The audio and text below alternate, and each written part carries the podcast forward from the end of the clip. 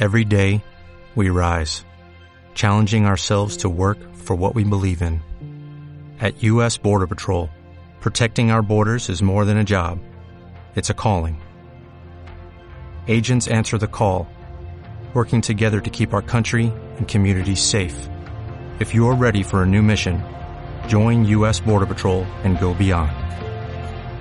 Learn more at cbp.gov/careers.